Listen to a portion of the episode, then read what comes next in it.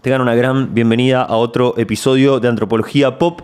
Mi nombre es Juan Manuel López Manfré, mejor conocido como Biografía Mutante. Y hoy vamos a hablar de la película argentina 1985, dirigida por Santiago Mitre. Pero no es que vamos a hablar de la película, ustedes saben, desde la cuestión técnica cinematográfica, como si hiciéramos un análisis del contenido audiovisual. Vamos a usar esta película como disparador Em, para poder pensar los hechos que pasaron y que inspiraron obviamente esta película. No tenés que haberla visto y el breve contexto que te puedo dar, si no sos de Argentina, te va a ayudar a entender de lo que vamos a hablar. Esto nos dispara y nos abre algunas puertas antropológicas. Todo lo que fue el proceso de juicio a las juntas militares que llevaron a cabo la dictadura entre 1976 y 1983 en la Argentina. Como es bien sabido, en 1983 asume como presidente Raúl Alfonsín y da comienzo al proceso democrático ininterrumpido hasta hoy en día, por suerte y gracias eh, acá en la Argentina. Y da como, por decirlo de alguna manera, bandera política, bandera abre la puerta para que se hagan juicios a las juntas militares. Estos juicios son inéditos en el mundo porque un juzgado civil se permite juzgar aquellos que fueron los dictadores y los responsables de un plan sistemático de desaparición, tortura de personas en la Argentina. Esta historia es bien sabida, Hoy no nos vamos a detener en eso, sí voy a mm, abrir algunas puertas. Como les dije, siempre antropológicas, siempre desde el campo de las ciencias sociales y también alguna cosita personal, porque a mí me movilizó mucho esa película, porque yo nací en 1981. Entonces la Buenos Aires que se muestra a nivel de dirección de arte y de escenografía y de lo que pasa ahí, me hace acordar mucho a mi infancia y me hace acordar mucho a lo que era mi familia. Pero bueno, quiero mm, enumerar brevemente lo que vamos a ver en los próximos minutos. Eh, si algo tuvo el juicio de las juntas militares, y lo dijo Moreno Ocampo, la película, pongamos en contexto, está vista desde el punto de vista de Estracera, fiscal y Moreno Campo, fiscal adjunto, que llevan a cabo el juicio a las juntas militares. Luis Moreno Campo, en una de las entrevistas que vino a la Argentina hace poco a contar algunas cosas, él se está dedicando de fiscal para causas internacionales fuera de este país. Eh, si algo destacó de todo este proceso fue que, además de ser un proceso, obviamente, que buscaba la justicia y que buscaba poder utilizar las herramientas de la legalidad y de la ley para aquellos con quienes no la utilizaron, destaca que esto fue un hecho innovador. Cómo las situaciones de crisis y las situaciones realmente límite en la vida humana requieren que tomemos eh, pasos hacia lo desconocido y apostemos a la innovación, a buscar nuevas formas de hacer las cosas. Estos juicios fueron totalmente innovadores en el sentido de que no podían relevar todos los miles y miles de casos para poder dar eh, testimonio en los juicios, sino que buscaron 700 o creo que 800 casos a lo largo de todo el país para utilizarlos como emblema, para poder dar cuenta y para poder generar evidencia que esto fue un plan sistemático, que no fue algo que argumentaban los, los dictadores de esa época, era que nosotros nunca dimos esas órdenes. Si algo pasó de tortura, desaparición eh, de personas, fue gente que se le fue la mano. Fueron subordinados, gente que estaba en otras capas de mando que se le fue la mano, pero nosotros no era lo que queríamos hacer. Nosotros estábamos tratando de salvar al país de la guerrilla, etcétera. Esas cosas que decían los dictadores.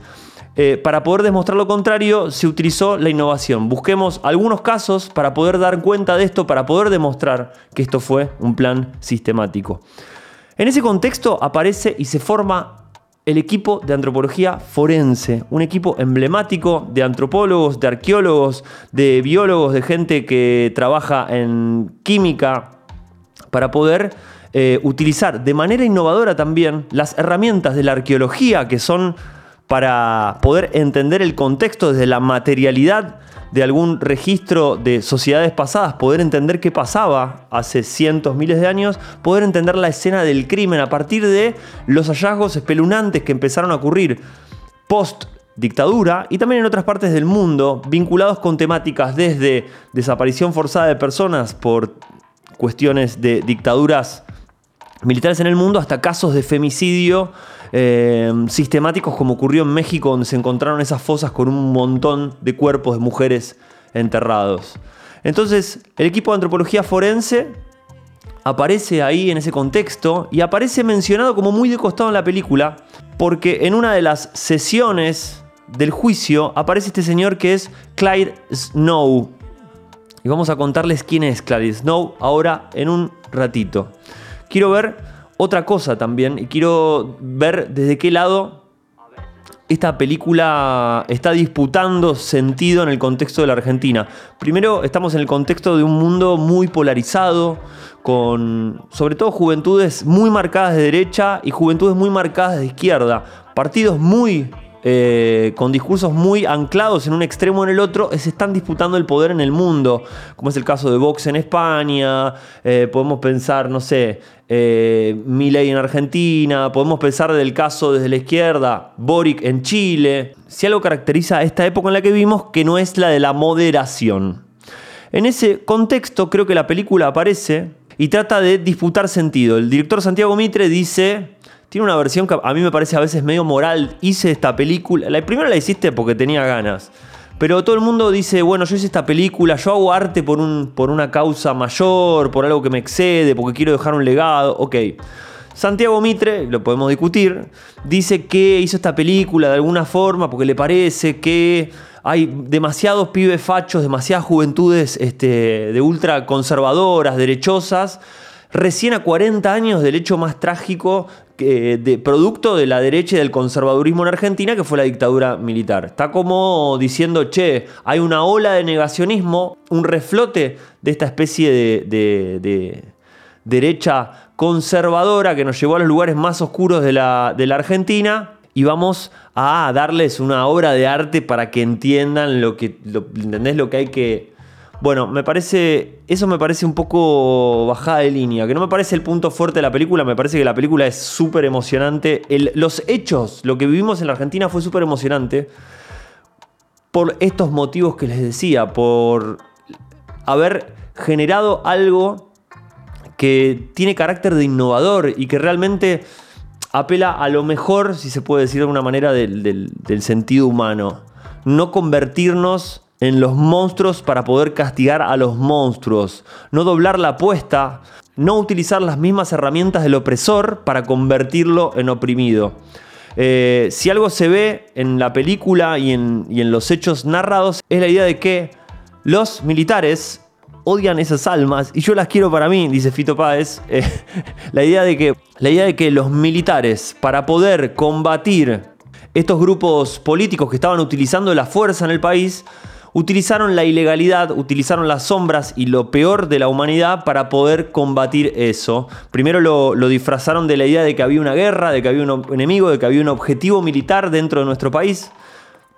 Y después se fueron al recontra carajo, tocando los lugares más sombríos de la humanidad.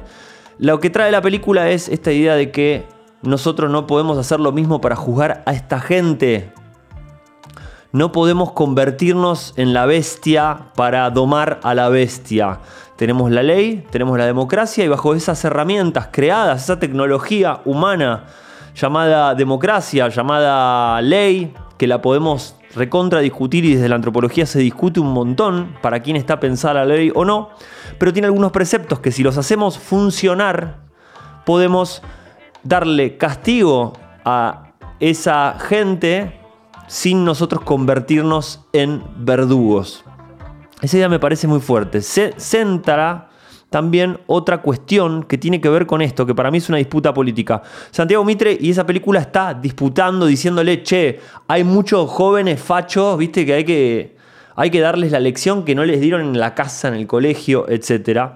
Ok, creo que la película también se está plantando eh, en cierto sentido en disputa de recuperar el proceso de, juicio y de castigo y de reparación histórica frente de la sociedad frente a, lo que fue el proceso de la dictadura, se lo está disputando al peronismo, claramente. Creo que la película quiere volver a traer la idea de, che, fue Raúl Alfonsín, fue el gobierno radical que volvió después la dictadura, donde nosotros nos la jugamos e hicimos este juicio. Viene sabido que a partir del año 2003, cuando asume eh, Néstor Kirchner, hay todo un proceso de, digamos, de de vuelta a mirar el proceso de la dictadura porque habían pasado la década de los 90, un gobierno de Carlos Saúl Menem, gobierno peronista que había indultado a los represores, que había dejado todo esto, toda esta gente a la calle, que había indultado también a las, cúpulas de los grupos como por ejemplo Montoneros, dio la sensación de que se había borrado todo y que había volver a empezar. El gobierno kirchnerista con Néstor Kirchner a la cabeza, obviamente, empieza todo este proceso de nosotros, el Estado, queremos pedir o queremos pedir en nombre del Estado disculpas, queremos reivindicar la figura de las madres de Plaza de Mayo, de las abuelas de Plaza de Mayo, queremos decir que esta gente tiene que estar presa. Creo que la película está disputando ese sentido, esa idea de que eh, el peronismo le robó estos últimos años eh, los logros en contra de la dictadura al radicalismo se cree que hay, como una tendencia a pensar que el peronismo es de derecha, facho. Hay una tendencia a pensar desde el peronismo que todo lo que no es peronismo es de derecha y facho, salvo los zurdos, la izquierda extrema. Eh, y hay una idea de que eh, conservadora, derechosa, que cree que el peronismo eh, es de izquierda. Hay como un juego, ¿vieron el meme de los, los Spider-Man que se están todos mirando así? Bueno, en cierto sentido parece que es así. Lo otro que quería volver es a la figura de Clyde Snow, que fue en cierto sentido eh, una de las personas que aparece en la película y que le empieza a dar vida a lo que es eh, el equipo de antropología forense argentino. Yo les cuento, yo estaba cursando en la facultad eh, en una materia que se llama antropología biológica, que trata de ver sobre todo primero principios fundamentales de biología para, para entender la vida en el planeta y después entender todo el proceso evolutivo de eh, las diferentes especies para llegar a nosotros los seres humanos y cómo funciona biológicamente la especie humana. En ese contexto invitaron a miembros del equipo de antropología forense para contarnos de qué se trataba. Bueno, les puedo contar brevemente qué es el equipo de antropología forense. Eh, es una institución científica, no gubernamental y sin fines de lucro. Aplica metodologías y técnicas de diferentes ramas de la ciencia forenses para la investigación, búsqueda, recuperación, determinación de causa de muerte, identificación y restitución de personas desaparecidas como les decía hace un rato, trabaja con víctimas de desapariciones forzadas, violencia étnica, política, institucional, de género y religiosa, desapariciones actuales, desapariciones a causa del narcotráfico, de trata de personas, de crimen organizado, procesos migratorios, guerras, conflictos armados, accidentes y catástrofes. La labor del equipo se sustenta en los derechos humanos, del derecho humanitario internacional y fundamentalmente en el respeto por el derecho individual y colectivo a la identidad, la verdad y la justicia. Les decía, hoy en día está el equipo de antropología forense argentina, está integrado por más de 60 miembros y tiene antropólogos, arqueólogos, arqueólogas, eh, médicos, médicas, gente de la biología, de la genética, etc. A mí me parece fascinante cuando nos contaron que fue ver cómo se ponía a disposición las herramientas de la arqueología para poder entender la escena del crimen. Eso fue realmente innovador para ese momento. Recuerdo que uno de los fundadores del equipo de antropología forense que vino a contarnos contó cómo fue todo el proceso de empezar a exhumar fosas comunes de gente desaparecida y empezar a entender todo eso. Él contó que cuando se acercó a las primeras las primeras eh, eh, hallazgos de escenas del crimen donde se encontraban fosas comunes en Argentina, recuerda que la policía juntaba todos los huesos y los ponía en bolsas de residuos y los ataba y se los llevaba a la comisaría. Y contaba que eso es un horror porque eh, vos nunca sacás un hueso de la nada a menos que hagas toda una excavación grillés centímetro por centímetro, tengas todas las coordenadas exactas, se puedan hacer todos los análisis químicos y geológicos de la Tierra para poder entender en qué momento fue hecho, etc. Fue todo, como decía, se estaba haciendo de manera desastrosa y acá empezamos nosotros a decir, bueno, la escena del crimen, empecemos a trabajarla como un hallazgo arqueológico. Sí, como alguien que encuentra una tumba en el Egipto, en el medio del desierto, y empieza a excavar y trata de entender lo que pasó hace 5.000, 6.000 años. Lo mismo hacía el equipo de antropología del cuerpo con crímenes que pueden haber pasado hace 5 años atrás.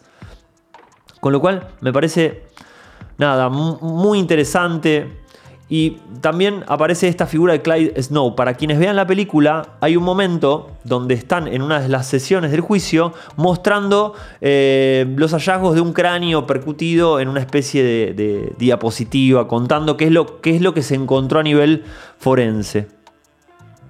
Entonces, este Clyde Snow Em, lo pongo en contexto. A comienzos de 1984, les decía que esta Comisión Nacional sobre la Desaparición de Personas y Abuelas de Plaza de Mayo solicitaron la asistencia de Eric Stover, entonces director del programa de Ciencia y Derechos Humanos de la Asociación Americana para el Avance de la Ciencia en Washington, Estados Unidos. Entre los miembros de esa delegación estaba el doctor Clyde Snow, uno de los más destacados antropólogos forenses del mundo.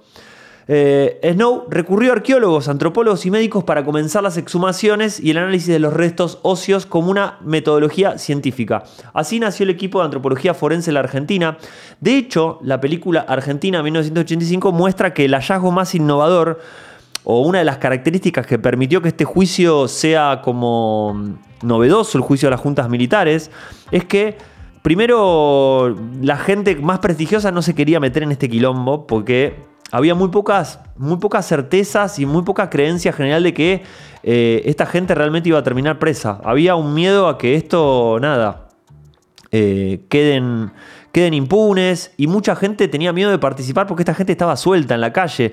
Acá pensemos que la dictadura terminó, pero eh, al día siguiente que terminó la dictadura, toda esa gente, toda la policía, todos los torturadores, toda la gente que participó en, ese proceso seguía en la calle. Digo, estaban todos libres con posibilidad real de hacerle daño a la gente que quisiera castigarlos. Eh, y ese, en ese contexto aparece la idea de Estracera y Moreno Campo de buscar muchos jóvenes, jóvenes profesionales recién recibidos, gente con hambre, gente que, viste, que jóvenes que tienen ganas de salir y hacerlo, que no les importa, no tienen un miedo real de lo que pueda pasar, o tienen miedo pero se la bancan. La idea de buscar equipos jóvenes. Eh, este señor, Clyde Snow, también buscó jóvenes, jóvenes estudiantes del equipo de antropología, que hoy forman el equipo de antropología forense, jóvenes estudiantes de eh, antropología. Tal es así, recuerdo que uno de estos fundadores, cuando nos fue a dar la charla, resulta que Clyde Snow convocó a algunos médicos jóvenes, médicos residentes, tengo entendido eso, eh, y este, uno de estos médicos buscó a un amigo de él, del colegio, que estaba estudiando antropología, le dijo, che, ¿querés venir a ver? Porque me parece que esto, quizás algo con la arqueología se puede hacer.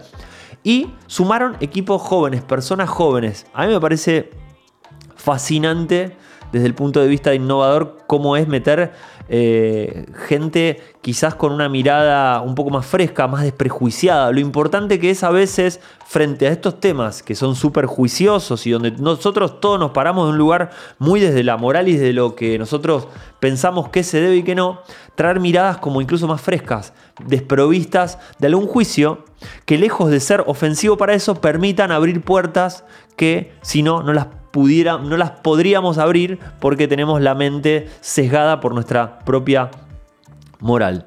Bueno, los miembros fundadores del equipo de antropología del cuerpo se llaman Patricia Bernardi, Mercedes Doretti, Luis von de Brieder y Morris Tidal Beans. Creo, esto pasó hace como 10 años, un poco más, eh, que creo que vino Luis von der Brieder a la facultad eh, y nos contó todo esto. Me parece interesante traerlo a colación de esta película de vuelta para recapitular. Estamos hablando de un hecho que hizo justicia, que marcó un precedente en el mundo y nuestra historia, que fue el juicio de las juntas militares, y tuvo un componente de innovación. Hoy para nosotros la innovación es un algoritmo y un, algún, no sé, algún pelado villano como Jeff Bezos torturando gente para que mejoren los algoritmos, para que generen inteligencia artificial. Pero la tecnología a veces no requiere de materialidad. La tecnología entendida como poder transformar objetos materiales para que nos hagan las vidas más fáciles es una cosa, pero poder entender que hay tecnologías sociales, procedimientos novedosos, formas diferentes de hacer lo mismo, eso también es innovación. ¿Y qué otra cosa, déjeme decirle? Que es la historia de la humanidad, sino la historia de la innovación, la historia de todos los días intentar hacer algo nuevo. La antropología puede ser entendida también como el estudio de la innovación. Déjenme decirles para el final de esto dos, nada, primero, primero algo personal. Si ven la película, pueden, pueden ver que hay una recreación de lo que fue la Buenos Aires, eh, la Buenos Aires de 1985. Una Buenos Aires muy distinta a hoy en día. Y me hizo acordar muchísimo a Buenos Aires de mi infancia. Lloré mucho porque me hizo acordar a mis viejos, a mi mamá y a mi papá y a mis hermanas, todos más chicos. ¿Por qué? Porque yo nací en Buenos Aires. Después me fui a. Mi familia se mudó a Mar del Plata, pero yo nací en Buenos Aires y fui de esos chicos de edificio, ¿viste? Como el hijo de Estracera. De esos eh, pibes de edificio, de ciudad. Yo vivía en Villurquiza y el centro era una cosa magnánima, eh, atemporal, el centro de la ciudad. Y me dolió, en cierto sentido, me, encantó volver a ver todo eso, los teléfonos públicos en la calle. Me dolió que la película técnicamente tiene muchos planos cortos para reproducir eso. En parte porque sale mucha plata poder eh, frenar una calle y poder llenarla de autos de época y de poder reproducir eso. En otra parte es porque Buenos Aires cambió muchísimo. Muchos edificios de esa época ya no están. Eh, el paisaje de la ciudad fue cambiando un montón. Tiene que ver para mí con todo el desarrollo de los bienes raíces, con la demolición, con la demolición de casas para hacer edificios. También con algo que pasa hoy en día que tiene que ver con que la gente ya no vive en casas tan grandes. Es difícil mantener una casa grande. Los usos y costumbres, la vida en el mundo ha cambiado muchísimo en los últimos 40 años. Y las ciudades y los paisajes van cambiando. Y me emociona un montón eh, nada, imaginar que esa ciudad no está más, que era mi infancia, que yo iba con mi papá al centro donde trabajaba él eh, y veía esa gente que parecía como... Parecía gente más grande que la de ahora, déjenme decirles de alguna manera, como esa gente de traje y bigote y esas mujeres con ese pelo como medio corto y esos vestidos de los 80 y parecía todo como mucho más adulto de lo que hoy en día es la adultez. Eh, me hacía acordar mucho a mi, a mi papá, que iba al centro. Cada vez que íbamos al centro, caminando por la calle, no paraba de saludar gente. Claro, él trabajaba en turismo, en aviación, y se ve que, no sé, iba conociendo mucha gente que trabajaba en las oficinas del, centro, y, yo no podía creer que, viste, que mi papá. Eh, que mi papá y mi mamá también saludaran gente, porque siempre como mis padres se conocieron trabajando juntos en Iberia, esto puede ser otro podcast sobre relaciones humanas y genealogías familiares, eran, vendían pasajes de avión en Iberia. Entonces siempre era encontraron a mi viejo que se llamaba Marcelino y le decían, ¿qué haces, Marcelino? ¿Cómo andás? ¿Cómo está Griselda? No sé qué, este es tu nene, Este sí, mirá, el más chico, Juan Manuel, ¿eh? Y se generaba algo ahí en el centro de Buenos Aires que, me, que al ver la película, les juro que lloraba, lloraba, por, lloraba por las madres lloraba por, por la madre de Plaza de Mayo, por todos los testimonios que cuenta que están en el libro Nunca Más, que fue compilado por Ernesto Sábato, que no sé si se sigue leyendo en los colegios, yo de chico lo leí en los colegios, eh, y no por eso soy zurdo, déjenme decirles, eh, pero uno no puede ser, puede ser cualquier cosa menos negacionista, ¿no? De esas cosas. Pero lloraba por eso y lloraba también por, por, por, por esa infancia que se fue, por ese mundo que se fue, se fue más rápido de lo que creíamos. Eh, en algún momento de los 90 uno pensaba que todo iba a ser así siempre, hasta que apareció Internet y acá estamos con un celular de ahí eh, filmándome y contándoles, o con un micrófono y contándoles a través de un podcast estas cosas. Finalmente les quiero dar una mirada también como les dije, y estoy armando algún contenido para TikTok especialmente, esto de libros de derecha para gente de izquierda y libros de izquierda para gente de derecha. Quiero como cruzar lecturas. Yo soy una persona que lee bastante de los dos lados, de los dos bandos. Me interesa la amplitud de mirada y me interesa a veces suspender el juicio para entender cómo el otro entiende el mundo, aunque yo no esté de acuerdo. Entonces en ese juego les puedo compartir un documental que está en internet que es medio derechoso, pero que puede dar un contexto para entender lo que fue el proceso de la dictadura también. Se llama King Perón, eh, es de una persona que se llama Marcelo Recalde, no es el de Aerolíneas Argentinas, el dirigente, el, que trabaja en Aerolíneas Argentinas.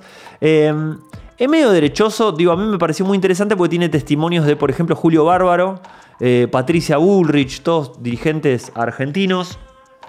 Eh, hablando sobre el peronismo, el documental está enfocado, y acá no quiero herir a nadie que, tenga mucho afecto con el peronismo, sepan que Marcelino, mi padre, era un peronista, peronista de, Perón, con todo lo que significa, con ese momento lo que se decía antes, mi viejo vivió los dos primeros de, gobiernos de, Perón siendo chico y vio, vivió parte de ese progreso social, les diría habitacional y laboral, a través de ver su familia acá viviendo en San Fernando, en el conurbano bonaerense. Entonces, vengo de una familia donde se tenía mucha simpatía por Perón de parte de padre y una familia muy radical de parte de madre.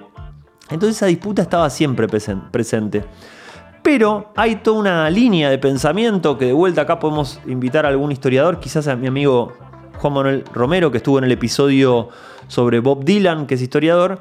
Hay una línea de pensamiento o una línea que investiga y revisa la historia en clave de, che, mostremos que el peronismo tiene que ver más con el fascismo que con, eh, no sé, las ideas de república, de libertad, etcétera, de democracia, etcétera. Yo no digo qué es lo que pienso, digo que ese documental estaba muy interesante.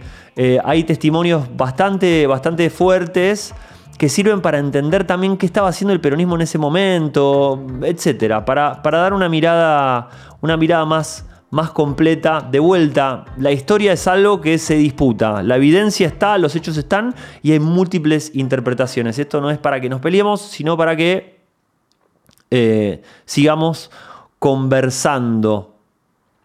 Así que bueno, sin más, espero que les haya gustado este episodio y nos vemos en los próximos pasos que vamos a dar juntos acá en la antropología pop. Un abrazo grande